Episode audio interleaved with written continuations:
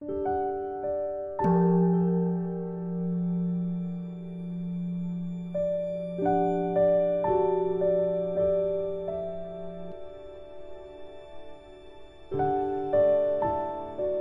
家好，很高兴又到了我们一起学习广论的时间了。这一周你们还好吧？有准备好继续学习了吗？请大家翻开广论，你们知道几页吗？三百六十九页第八行，在广论的校订本呢是七十八页第六行，请大家跟我一起看原文。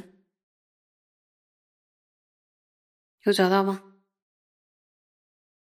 又以观会，思则开眼，乐思之境，亦能除尘。设波罗蜜多论云：由勤修观力，退弱则测举。这段是在讲什么呢？说是以分别观察的智慧，观则所想要观则的对境，然后展开开眼。就是开展啊，也能可以去除沉默的。因为呢，《释波罗蜜多论》中也有说，说如果形成退弱的时候，要怎么办呢？要透过勤修圣观，就是用智慧抉择的力量，来让我们的心侧举，就是从原来沉闷的状态，让它振奋、振奋我们的内心。那么八首尊者在《四迦合注》里边有解释说，这里边的退弱其实就是指沉默，而这里边的圣观指什么呀？其实就是指智慧。意思是什么？意思就是，当我们的心形成退弱，也就是沉默的时候呢，其实也可以透过勤修圣观，用智慧抉择的力量来测举我们的内心，来让我们的内心振作、振奋起来。那我们观察一下这段话，提供给我们一个什么样的对峙、退弱的或者沉默的这个方法？所以广泛的思索自己非常喜欢的法类，就很有兴趣的法类，也能呢灭除沉默。依据什么？《摄波罗蜜多论》，对不对？它是呢透过分别观察的智慧，认真思维我们已经学过的、熟悉的法类。而且还是有兴趣的哦，这样呢还会令我们内心的沉默的状态呢就变得振奋起来了，就是思维法义，对吧？思维法义产生欢喜心。好，接下来再看原文：沉默或退弱者，为所缘之取相利见低劣，故名沉默；太向内摄，故名退弱。故由侧举持力及广开所缘，即能除浅。所谓的沉默呢，或者退弱，是指什么？就是指我们对所缘的这个直取向，然后慢慢的、慢慢的，哎，低劣，或者说称之为沉默，就是它由于过度的向内收摄，然后所以称之为退弱。因此呢，透过策举振奋，然后直取向，以及广大的兴起所缘而开眼，也就能够去除沉默退弱。虽然呢，沉默和退弱是好像是两个名字，但是呢，它意思是相同的。就是当我们的心只取对境的力道迟缓的时候，用通俗一点话呢，就提不起劲来。怎么提提不起来？好像没力，称之为沉默。心。又向内过于收摄，造成内心就是有点死气沉沉的，或者说有点有点沉闷，它就欠缺一种灵动或者活力，这个也称之为什么退弱？就是再辨别一下这个状态。那么我们再往下看呢，就《中观心论》云有没有看看书？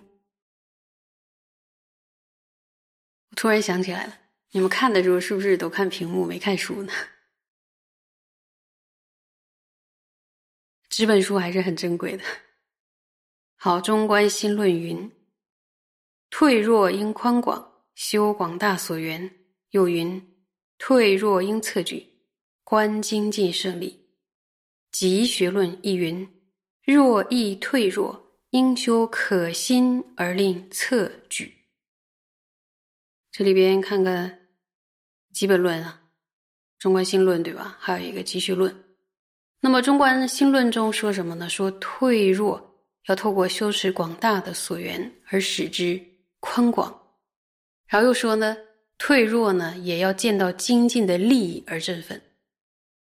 见到精进的利益而振奋是什么意思？就看到你非常努力的用功之后，你会得到什么？也是从一个既得利益上，对我们的身心的饶益上去策发我们的欢喜心，它会振奋。那么集学论中也有提到呢，就是对此，如果心意退弱，应当修持什么呀？欢喜而振奋。欢喜心会令我们的内心非常的振奋。好，我们接着再往下学，看原文。诸大贤者同所宣说，故除沉默最要之对治，为思维三宝及菩提心之胜利，并得暇身大力等功德，须如睡面浇以冷水，顿能清醒。此须先于诸胜利品，以妙观察，观察修之，令发觉受。这段是在讲呢，说众多大善巧成就者呢，都共同宣说，所以遮除沉默最重要的对峙，就是思维三宝与菩提心的利益，以及呢获得暇身、意义重大等等的功德。要达到什么程度呢？必须要能够达到像在一个瞌睡的人的脸上啊洒下了冷水，然后让他精神顿时啊一阵就清醒过来一样。要能达到这种程度啊，要取决于透过分别观察的这个观察修，然后对于就是上述举的这些利益的方面，他已经产生了殊胜的觉受、欢喜的觉受。那这里边的睡呢，它不是指熟睡，而是指。打盹啊，或者瞌睡这种。那么现在问大家一个问题：说这个方法来源是哪里？就是哪位哪位上师教我们的呢？是众多大善巧成就者都共同宣说。宣说什么呀？最重要的对治沉默的方法是思维三宝与菩提心的利益，以及获得暇满意大等等的功德。到这里的时候，大家有没有发现？哎，我们在 前面修学的法类，哎，到止的时候，修学生摩他的时候，怎么全部都用上了？比如说，从道前基础修的那个想满一大，对吧？想满一大，然后呢，到修止观的时候，可以拿来对治沉默。三宝功德是供下士道的法类，对不对？那菩提心是上士道的法类。然后这些呢，在修止之前，在前面我们都需要观察修的，才能在内心中呢升起觉受，很重要哦。可是我们的习惯呢，是往往会偏于认为啊，比如说坐上修修止，那才是真正的修行。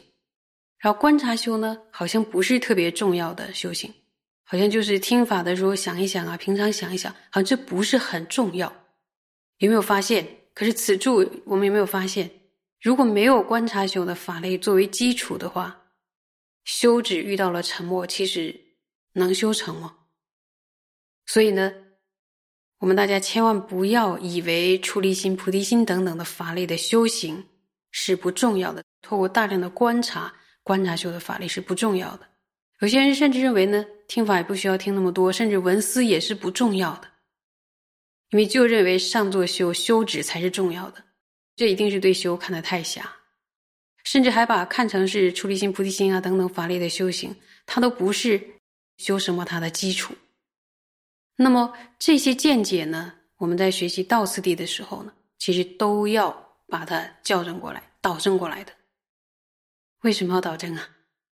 因为众多大善巧成就者都不是像我们那样修的。都共同宣说的，就三主要道是非常重要的，而且它是就是出离心、菩提心啊，供下之道法是修学奢摩他的一个基础。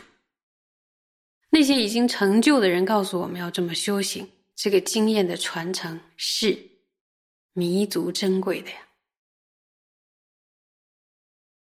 所以，在在的阅读这一段的经文，然后在在的去思考的时候，真的很感念佛菩萨，很感念传承祖师们，也很感念师傅。把这本论带给我们，所以我们一定要再再的好好的珍惜，依法而行。